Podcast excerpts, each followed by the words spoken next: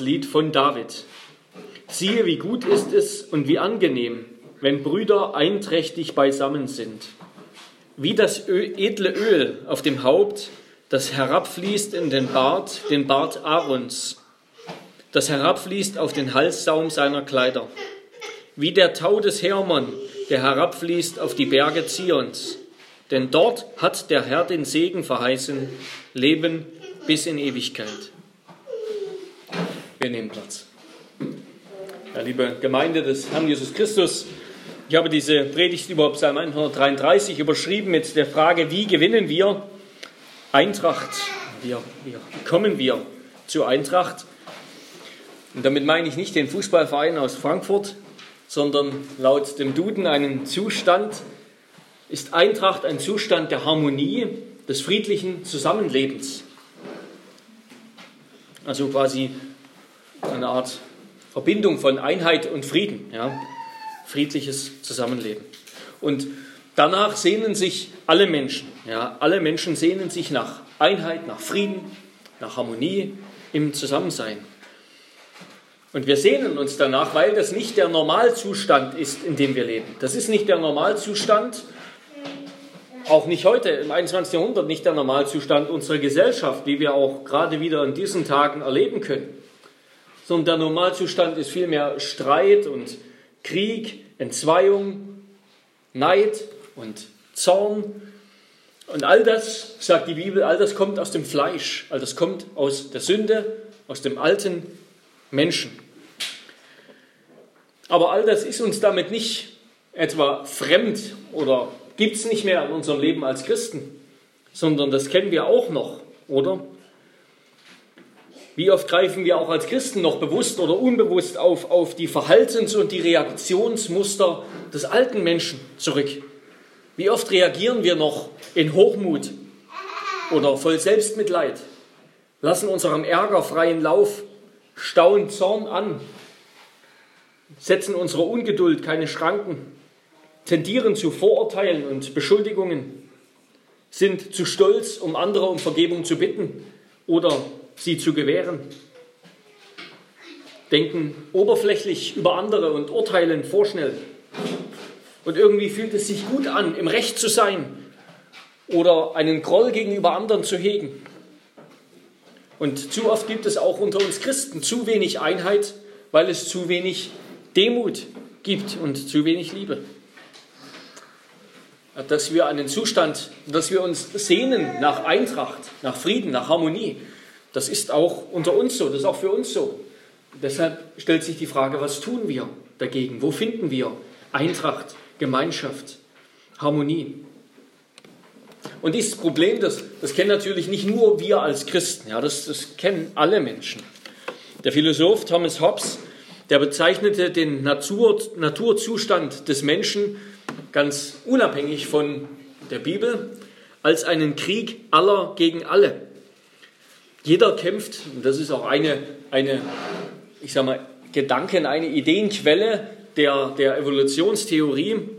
Jeder kämpft Kämpfe um sein Leben gegen jeden anderen, gegen alle anderen. Und Hobbes verlangt dann eben nach, seiner, nach dieser Erkenntnis, verlangt er nach einem starken, absoluten Staat und Herrscher, der Gerechtigkeit herstellt und Lebenssicherheit gewährt. Und alle Menschen müssen eben einen Teil ihrer Macht, einen Teil ihrer eigenen Freiheit abtreten an diesen Herrscher, der dafür dann Sicherheit herstellt.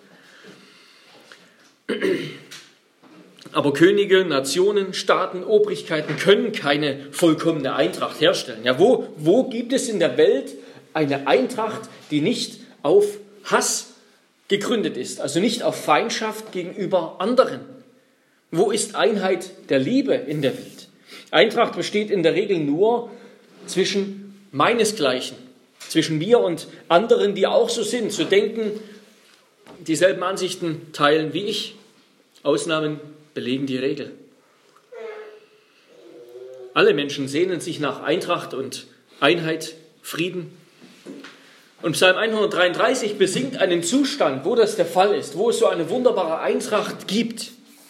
Und der Psalm freut, der Psalmist, der das besingt, der freut sich daran. Der freut sich an diesem Zustand. Und wir erfahren wie diese Eintracht entsteht oder auf welchem Boden sie eigentlich erblüht. Und das wollen wir uns ansehen und wir bedenken dabei, das ist einer dieser Wallfahrtspsalmen, also wo das Volk, die Israeliten, hinaufgewandert, hinaufgewallt sind nach Jerusalem, dort zu den Festen, den großen jüdischen Festtagen in Jerusalem, um dort sich dort zu versammeln im Tempel in Zion.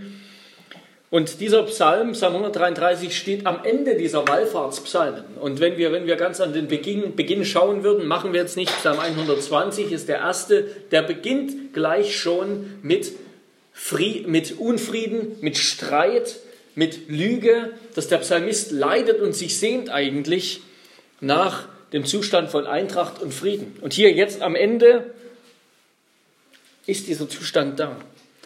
Wir wollen uns das ansehen unter zwei Punkten. Gott stiftet Eintracht durch Christus, oder wir könnten auch sagen, in Christus durch seinen Heiligen Geist. Und er stiftet Eintracht in der Versammlung der Heiligen an seinem Tisch. Erstens also, Gott stiftet Eintracht durch Christus oder in Christus durch seinen Geist. Vers 1 beginnt, siehe, wie gut es ist und wie angenehm oder wie schön kann man auch übersetzen, wenn Brüder einträchtig beisammen sind. Echte Gemeinschaft in Frieden und Harmonie, das ist eine wunderbare Sache, das ist ein Geschenk Gottes und wo wir sie nicht haben, da ist es schmerzhaft, da leiden wir darunter. Und der Psalmist beginnt und sagt, solche Eintracht ist gut. Sie ist gut, das heißt, sie ist moralisch gut. Sie entspricht dem Willen Gottes, sie entspricht dem Wesen Gottes. Sie, sie spiegelt Gottes eigenen Charakter wieder, sein Wesen, nämlich sein dreieiniges Wesen. Gott ist ein dreieiniges Wesen. Der eine Gott, das ist die ewige Wesens- und Liebesgemeinschaft von Vater, Sohn und Geist. Und deshalb kommen Eintracht, Frieden, Harmonie, Einheit, Gemeinschaft, das Wurzel, das hat sein, sein, sein, sein Wesen in Gott selbst, in Gottes Wesen. Gottes Wesen ist Eintracht, Eintracht, vollkommene Einheit und Frieden zwischen den drei Personen, die der eine Gott sind. Also alle, alle Eintracht, so wissen wir als Christen, kommt von Gott her, muss von Gott herkommen. Sie ist immer ein Anteil haben an der Gemeinschaft mit Gott. Und so bittet Jesus für seine Jünger, dass sie eins seien, gleich wie wir, gleich wie der Sohn mit dem Vater eins ist, so mögen die Jünger, die Christen untereinander eins sein. Und Gott ist evangelisch. Gott ist evangelisch, das heißt, er ist von Herzen freigebig und barmherzig. Er schenkt gern aus dem Überfluss seiner Fülle. Das Evangelium, das beschreibt etwas, was Gott in seinem Wesen ist, nämlich freigebig. Und dass wir das Evangelium brauchen, beschreibt auch etwas, was in unserem Wesen ist, nämlich abhängig. Grundsätzlich abhängig. Und was Gott vor allem besitzt, das ist eine Gemeinschaft der Liebe. Ja, Gott ist eine Gemeinschaft der Liebe. Er ist die Liebesgemeinschaft von Vater, Sohn und Geist. Und aus dieser Liebe heraus fließt Liebe und Gemeinschaft zu uns. Unsere Eintracht als Gläubige, als Brüder und Schwestern im Herrn das ist etwas, was von Gott herkommt, was von Gott herabfließt, wie wir es auch in diesem Psalm lesen. Es fließt von Gott herab. Und diese Eintracht, die Gott stiftet, die ist zum einen, so sagt die Bibel, diese Eintracht, die Gott in der Gemeinde, in seinem Volk stiftet, ist zum einen ein gegenwärtiger Zustand. Sie ist schon da. Sie ist göttliche Wirklichkeit. Etwas, das wir im Glauben haben, besitzen und sind. Und sie ist aber zugleich auch ein Auftrag, ein Befehl, eine Aufgabe für uns alle. Sie ist beides. Einheit ist etwas, eine Wirklichkeit, die Gott schon gestiftet hat und ein Auftrag, den er uns gibt.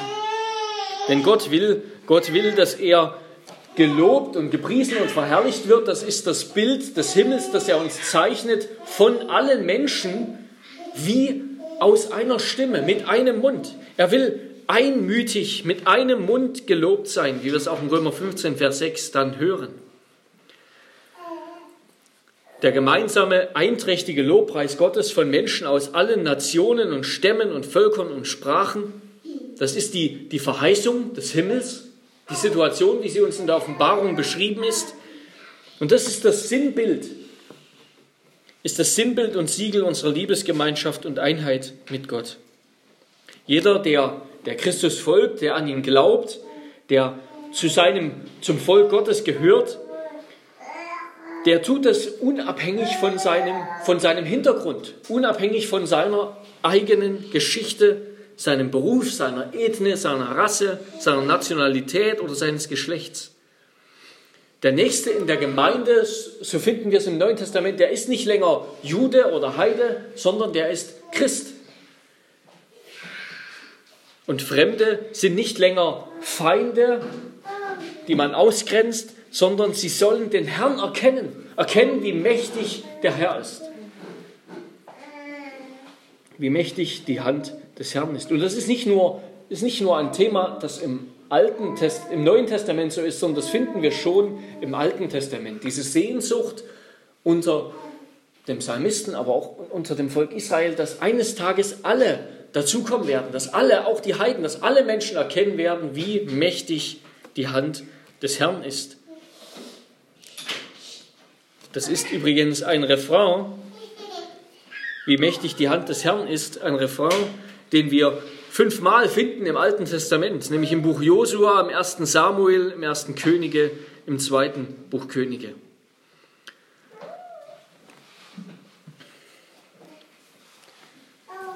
Also diese Einheit in Christus, die ist schon da, die hat Gott schon hergestellt. Wir müssen diese Einheit nicht erst machen, sondern Gott hat sie schon gemacht. Gott hat sie schon begründet. So finden wir das bei Paulus eben in diesem Kapitel 4 des Epheserbriefs, den wir schon gehört haben in der Gesetzeslesung. Da heißt es in den Versen 1 bis 6, so ermahne ich euch nun, ich, der Gebundene im Herrn, dass ihr der Berufung würdig wandelt, zu der ihr berufen worden seid, indem ihr mit aller Demut und Sanftmut, mit Langmut, einander in Liebe ertragt und eifrig bemüht seid, die Einheit des Geistes zu bewahren durch das Band des Friedens. Ein Leib und ein Geist, wie ihr auch berufen seid, zu einer Hoffnung eurer Berufung. Ein Herr, ein Glaube, eine Taufe, ein Gott und Vater allen, aller, über allen und durch alle und in euch allen. Die Gemeinde, die Gemeinde, die Christus gegründet hat, die Gott gegründet hat durch Christus, die ist ja, die, die, ist, die ist das Fundament der Einheit. Da ist die Einheit schon da. Einheit, Eintracht, das ist eine Gabe, die Gott ein für alle Mal hergestellt hat. Nämlich durch das Blut Christi. Durch das Blut Christi, durch Christus, der am Kreuz hing, einsam und verlassen. Ja, das Kreuz, das, ist, das war der, der einsamste Ort dieser Welt. Am Kreuz hing Christus völlig einsam, verlassen entfremdet sogar von Gott, sozusagen Vaterseelen allein und auch Mutterseelen allein, verlassen, verspottet und verurteilt.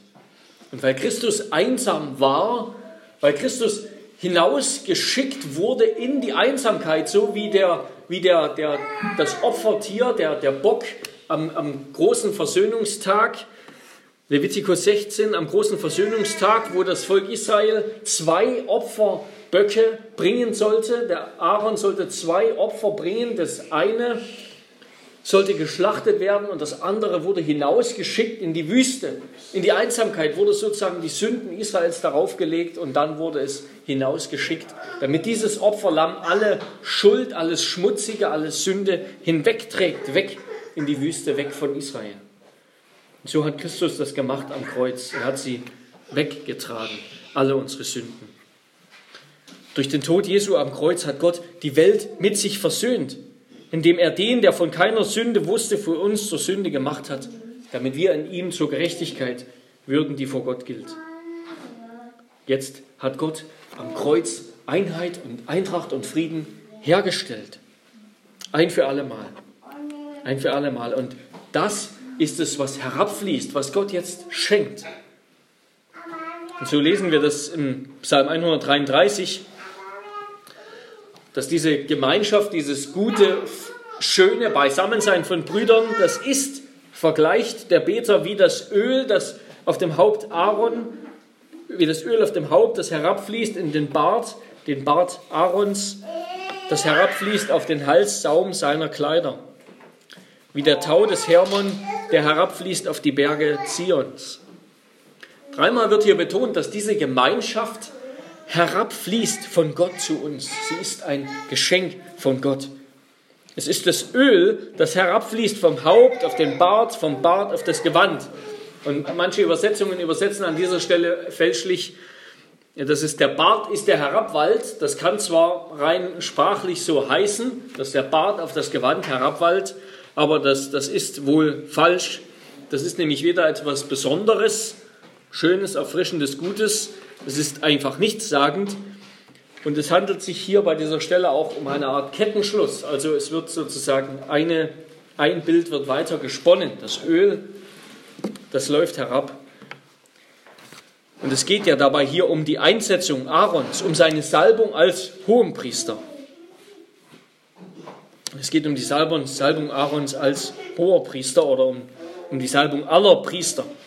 Und dieses herunterlaufende Öl, das symbolisiert die Fülle, ja, es symbolisiert die überlaufende Fülle der Gemeinschaft und des Segens, den Gott gibt. Es ist nicht nur so viel, dass es nur in den Bart herabfließt, sondern es läuft weiter, es ist so viel, es läuft auf die Kleidung, es läuft auf die Kleidung.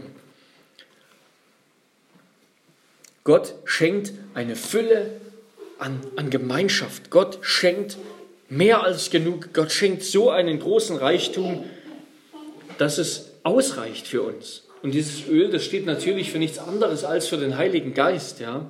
Der Heilige Geist, der, mit dem wir zu Pfingsten gesalbt wurden, mit dem seine Kirche gesalbt wurde, der ist das. Er ist es, der, der Fremde versöhnt, der Einheit schafft, wie sie in dieser Welt nicht gefunden werden kann. Der alle, über alle Sprachbarrieren hinaus, über alle Grenzen, über alle Unterschiede, über alle Hautfarben hinaus echte Einheit schafft. Und deshalb, so sagt es auch unser Katechismus, wir werden Christen genannt. Warum? Weil wir durch den Heiligen Geist gesalbt sind.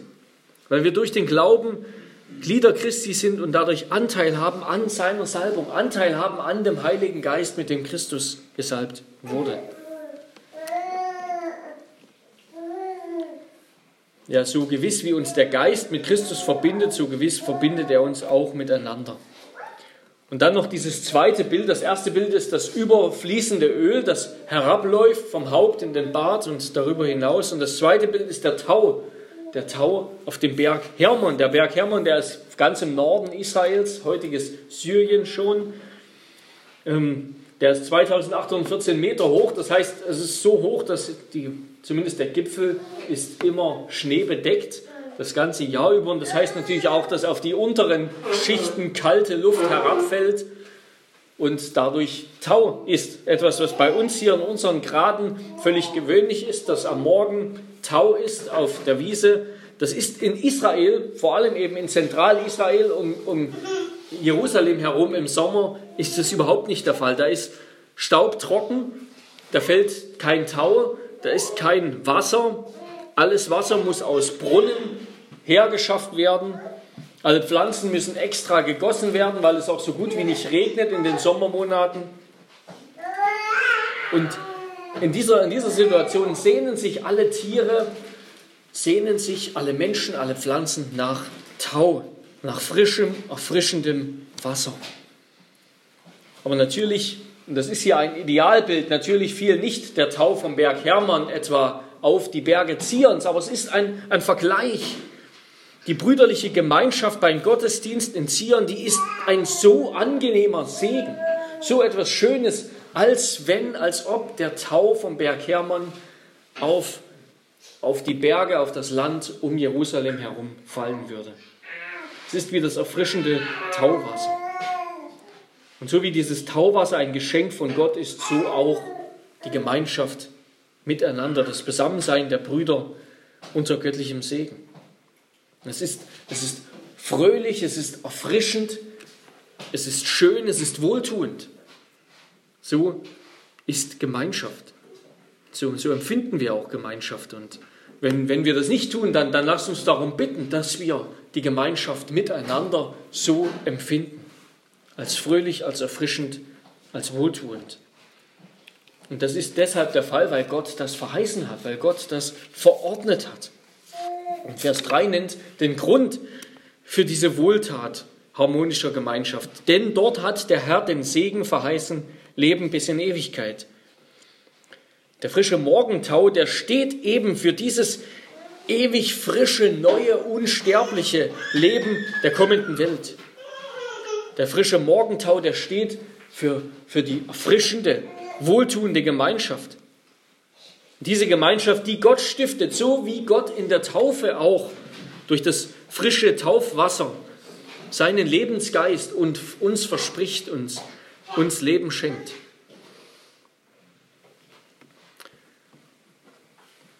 Ja, was wir hier lernen, ist, dass christliche Gemeinschaft, das müssen wir uns, ist eine ganz banale Wahrheit natürlich erstmal, aber sie hat große Konsequenzen. Sie kommt von Gott her und ist auf Gott gegründet. Unsere Einschaft, unsere Einheit, unsere, unsere Gemeinschaft und Eintracht kommt von Gott her. Wir sind auf Gott angewiesen, liebe Geschwister, dass unsere Beziehung so erfrischend ist, so wohltuend, so, so fröhlich, so gesegnet, wie es hier beschrieben wird. Wir sind auf Gott angewiesen, dass er unsere Gespräche mit Gnade würzt und erfüllt. Wir können das nicht machen, denn wir sind, wir sind wie das trockene Land um Zion herum, wo kein Tau fällt, wo es staubtrocken ist. Wir sind Sünder. Dieser Segen, der muss von Gott herabfallen. Den können wir nicht irgendwie von unten heraufholen. Und wenn wir meinen, dass wir unsere, die, die Gemeinschaft, unsere Beziehung irgendwie selbst aus eigenem Antrieb, aus eigener Kraft verbessern, selbst beleben wollen, dann sollten wir uns hüten, denn, denn dann wird diese Gemeinschaft und diese Beziehung schnell zu einer Last und zu einem Krampf. Dann werden wir immer zu versucht sein, etwas zu verbessern, das wir eigentlich gar nicht verbessern können. Das geistliche Leben, eine lebendige Beziehung zu Gott und auch zueinander, das muss von Gott kommen. Das braucht Gottes Initiative. Und der Punkt ist, das hat er verheißen. Gott will das tun. Lasst uns ihn darum bitten. Und Gott will es nicht nur ein bisschen tun, sondern er will es in Fülle tun. Überfließend. So reich, dass die Welt nur staunen kann. Und damit kommen wir zum zweiten Punkt. Gott stiftet diese Eintracht in der Versammlung der Heiligen an seinem Tisch. Also wir haben hier gelernt, Versöhnung, Eintracht, Frieden, die können nur von dem dreinigen Gott ausgehen, der auch mit uns Frieden gestiftet hat durch seinen Sohn. Und das heißt, erst wenn wir uns zu Gott nahen, nahen wir uns auch wirklich zueinander. Erst wenn wir uns mit Gott versöhnen, finden wir Versöhnung miteinander. Das ist auch ganz wichtig für unsere Gemeinde, für unsere Familien, für unsere Ehen. Es muss immer zuerst mit Gott beginnen, die Versöhnung, der Frieden, die Eintracht. Und das erkennen wir am klarsten im Gottesdienst. Und darum, darum geht es hier. Diese gute und feine und liebliche Gemeinschaft ist die Gemeinschaft dein Gottesdienst. Da, manche legen hier einen oder vermuten hier da einen, einen Hintergrund ähm, in Deuteronomium 25, Vers 5, wo es, wo es um die Aufteilung des Erbguts geht wenn ein Vater gestorben ist oder auch wenn ein, ein, Bruder gestorben ist, dass die, dass die übrigen Brüder sich das Erbe aufteilen und dann sogar, wenn er keine Kinder zeugen konnte, mit seiner Frau quasi in dieser Leviratsehe da das ihm nachholen müssen. Aber dieser Zusammenhang, der ist unwahrscheinlich. Es geht hier um den Gottesdienst im Tempel auf dem Berg Zion. Darum geht es in den ganzen Wallfahrtspsalmen. Dieses neue Leben, dieses geistliche Leben, dieser geistliche Segen, der kommt der quillt im Gottesdienst hervor. Im Hören auf Gottes Wort, im Antworten im Gebet, im Lobgesang, im gemeinsamen Sitzen am Tisch des Herrn. Wenn wir eine Taufe sehen und uns an unsere eigene Taufe erinnern, da wird dieser Durst nach, Ein, nach Eintracht, nach Gemeinschaft gestillt. dort beim Gottesdienst.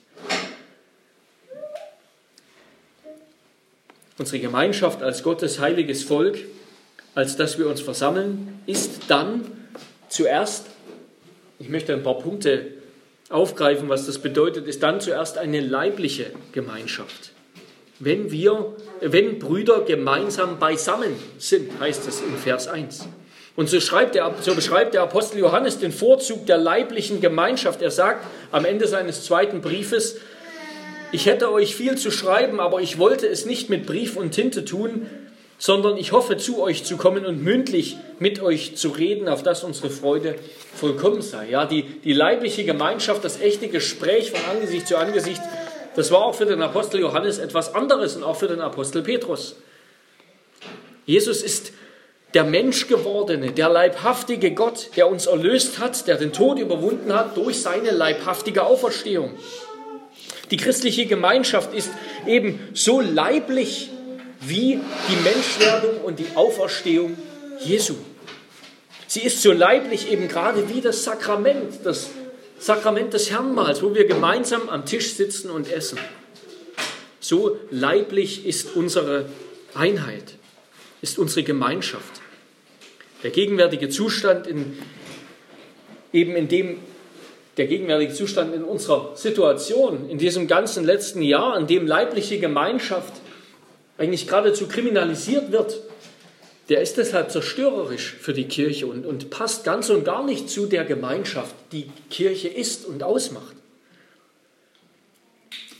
Unsere Gemeinschaft als Christen ist leibliche Gemeinschaft, so wie Gott mit uns leibliche Gemeinschaft gestiftet hat, indem er Mensch geworden ist. Unsere Gemeinschaft als Christen ist zum anderen eine reine Gemeinschaft.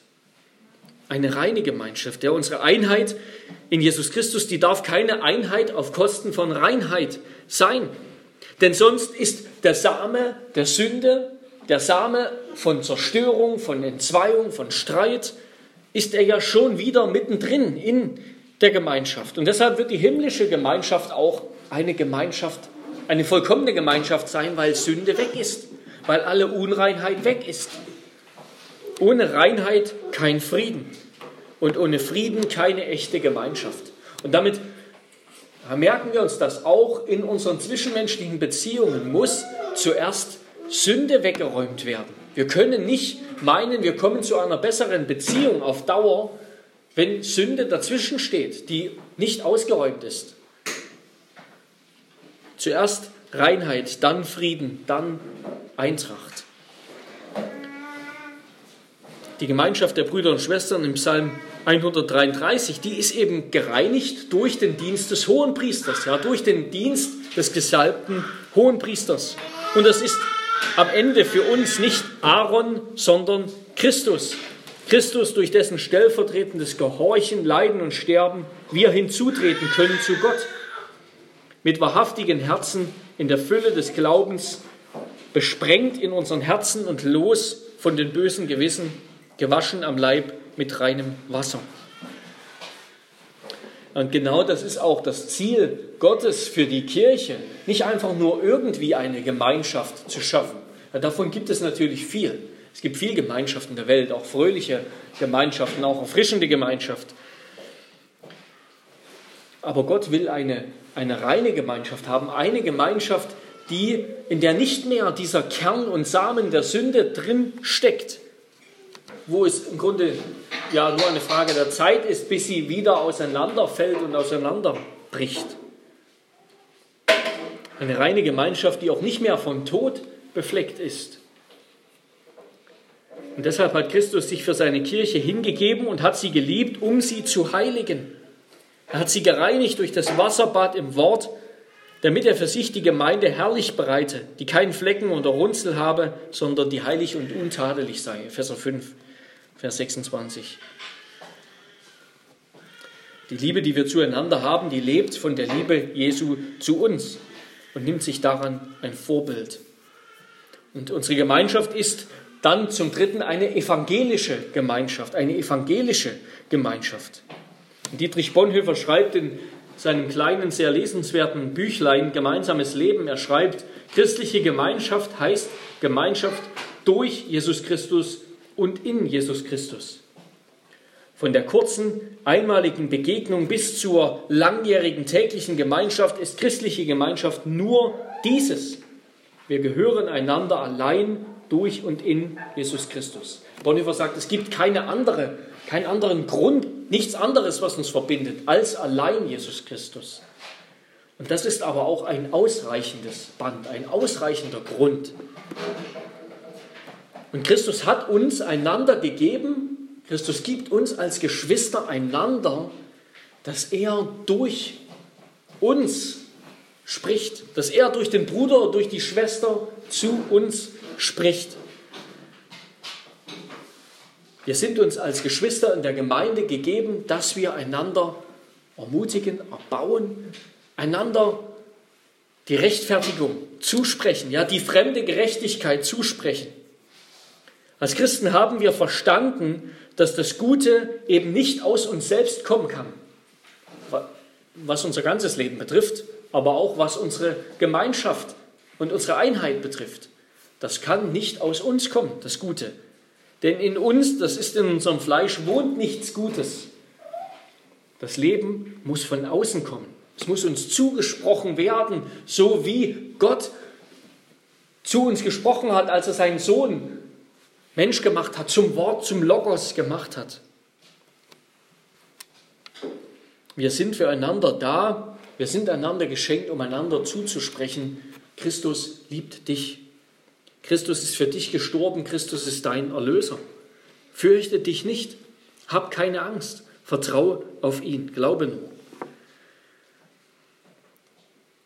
Und Bonhoeffer sagt sehr schön, der Christus im eigenen Herzen ist nämlich schwächer als der Christus im Wort des Bruders. Und damit ist zugleich das Ziel aller Gemeinschaft der Christen deutlich, sie begegnen einander als Bringer der Heilsbotschaft. Wir sind füreinander da, um uns das Heil, das Evangelium zuzusprechen. Eine evangelische Gemeinschaft. Und zuletzt sind wir eine Kreuzesgemeinschaft. Ja, wenn, wenn Jesus uns erlöst, wenn Jesus seine Jünger erlöst oder Menschen erlöst, dann beruft er sie zugleich als Jünger in seine Nachfolge. Er ruft uns, ihm nachzufolgen, indem wir uns selbst verleugnen und unser Kreuz auf uns nehmen. Und Gemeinschaft kann eben nur entstehen, wenn Christus an die Stelle unseres überdimensionierten Ichs tritt, indem er es kreuzigt und ersetzt mit seinem Ich mit dem Ich, mit dem Leben des Auferstandenen, das die Sünde, den Tod und vor allem das selbstsüchtige Herz überwunden hat. Ja, zuerst, damit echte Gemeinschaft zustande kommen kann, muss Christus unser überdimensioniertes Ich kreuzigen. Und das befreit dann auch zu wissen, dass wir eine Gemeinschaft der Gekreuzigten sind, das befreit dann auch von falschen Idealvorstellungen oder bewahrt uns davor, falsche Idealvorstellungen an die Gemeinde heranzutragen, in die Gemeinde hineinzubringen. Ja, zu leicht kommen wir mit falschen Erwartungen zur Gemeinde, dass Gemeinde einfach die ideale, die perfekte Gemeinschaft ist. Wie schnell können wir uns, können wir dahin kommen?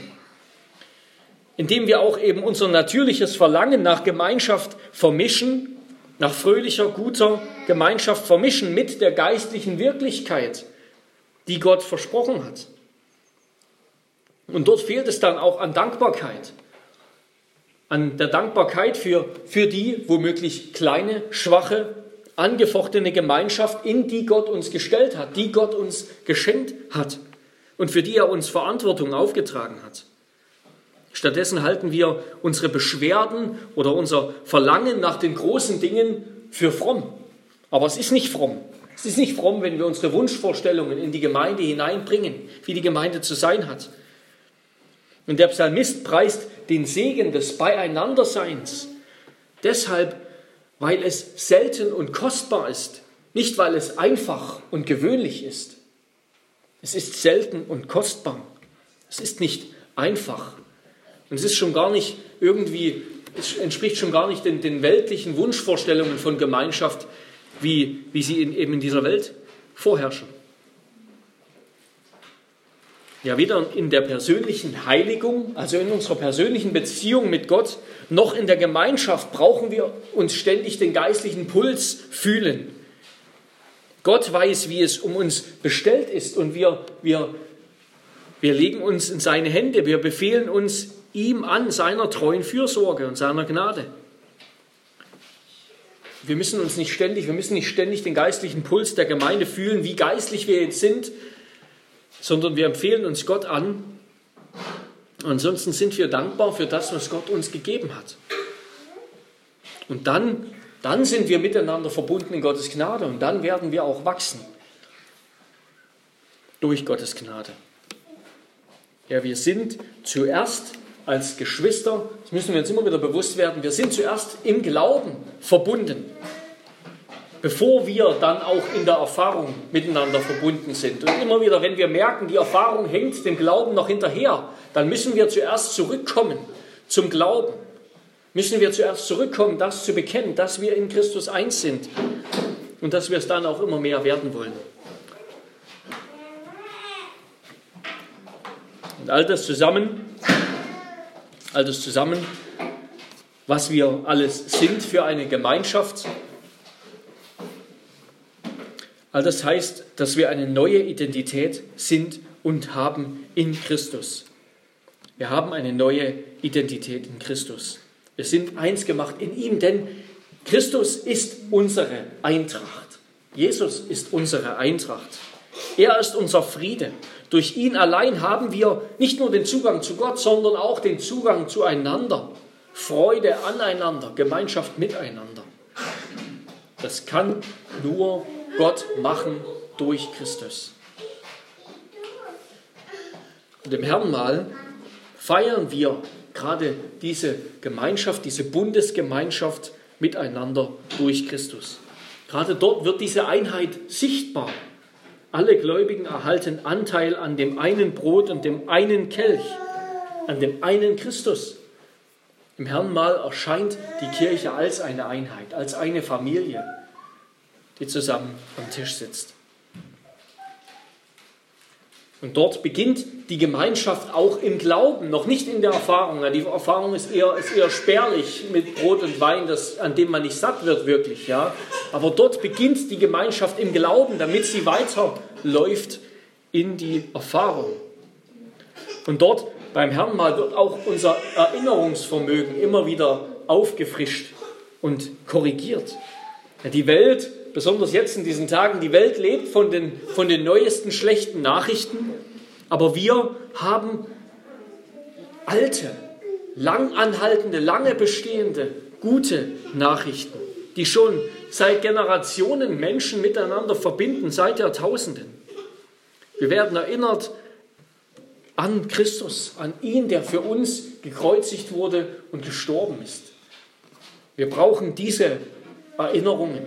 Nicht diese kurzfristigen an das, was in der vergangenen Woche war, wo wir versagt haben oder was alles chaotisch läuft in dieser Welt. Wir brauchen die lange, langfristige Erinnerung zurück an Christus, an, an den dreieinigen Gott, der in dem Wunsch, Einheit und Gemeinschaft zu haben mit seinen Geschöpfen, diese Welt geschaffen hat, den Menschen gemacht hat, an Christus, der gestorben ist und der auferstanden ist, dass wir an seinem neuen Leben wo er eins ist mit dem Vater, Anteil haben.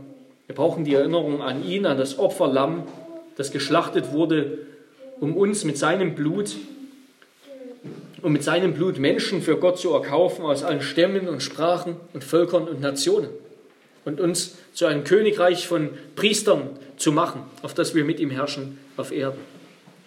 Ja, durch ihn und in ihm haben wir gute und liebliche und einträchtige Gemeinschaft. Aber und das, auch das merken wir beim Abendmahl, beim gemeinsamen Essen. Wir müssen es erleben, um es zu genießen. Ja, die Gemeinschaft, die Eintracht, die können wir nicht nur einfach studieren in Büchern oder hören in Online-Predigten. Nein, die, die können wir nur haben, wenn wir tatsächlich da sind. Wenn wir in die Gemeinde kommen und da sind und hier sitzen am Tisch und miteinander zusammen leben, miteinander zusammen erleben und genießen, Probleme teilen und lachen und so weiter. Es ist wie mit dem Essen. Wir müssen es kosten und schmecken, um es zu genießen. Wir können es nicht haben, nur irgendwie von der Ferne, online oder, oder was auch immer. Und genau das wollen wir jetzt tun. Amen. Lasst uns beten.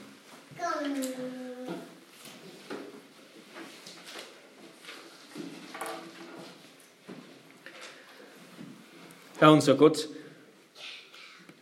du kennst uns und du weißt, dass wir uns nach Einheit sehnen, jeder von uns auch auf seine Weise. Ja, wir sehnen uns nach anderen Menschen, wir sehnen uns nach Gemeinschaft, wir sehnen uns nach Einheit, wir sehnen uns nach Freunden, nach Ehepartnern, nach Geschwistern, die uns verstehen, mit denen wir eins sind und zusammen das Leben teilen. Herr, und wir wollen vor allem zuerst einmal wieder erkennen und bekennen, dass wir das nicht machen können aus eigener Kraft, sondern wir sind abhängig von dir, dass das von dir herabfließt zu uns. Ja, darum bitten wir dich, dass du diesen, diesen wunderbaren göttlichen Segen von tiefer, fröhlicher, erfrischender, wohltuender Gemeinschaft und Einheit auch in unserer Gemeinde stiftest und schenkst. Wir bitten dich, dass wir lernen, dass das immer mit Glauben beginnt, nicht mit unseren eigenen persönlichen Wünschen, Vorstellungen oder unseren Bemühungen. Es beginnt immer im Glauben an Christus. Ja, darum lass uns, lass uns auf ihn blicken, richte unseren Blick jetzt auf ihn beim Herrn mal und schenkt, dass das, was wir im Glauben besitzen, dann auch in der Erfahrung miteinander real wird. Das beten wir in Jesu Namen. Amen.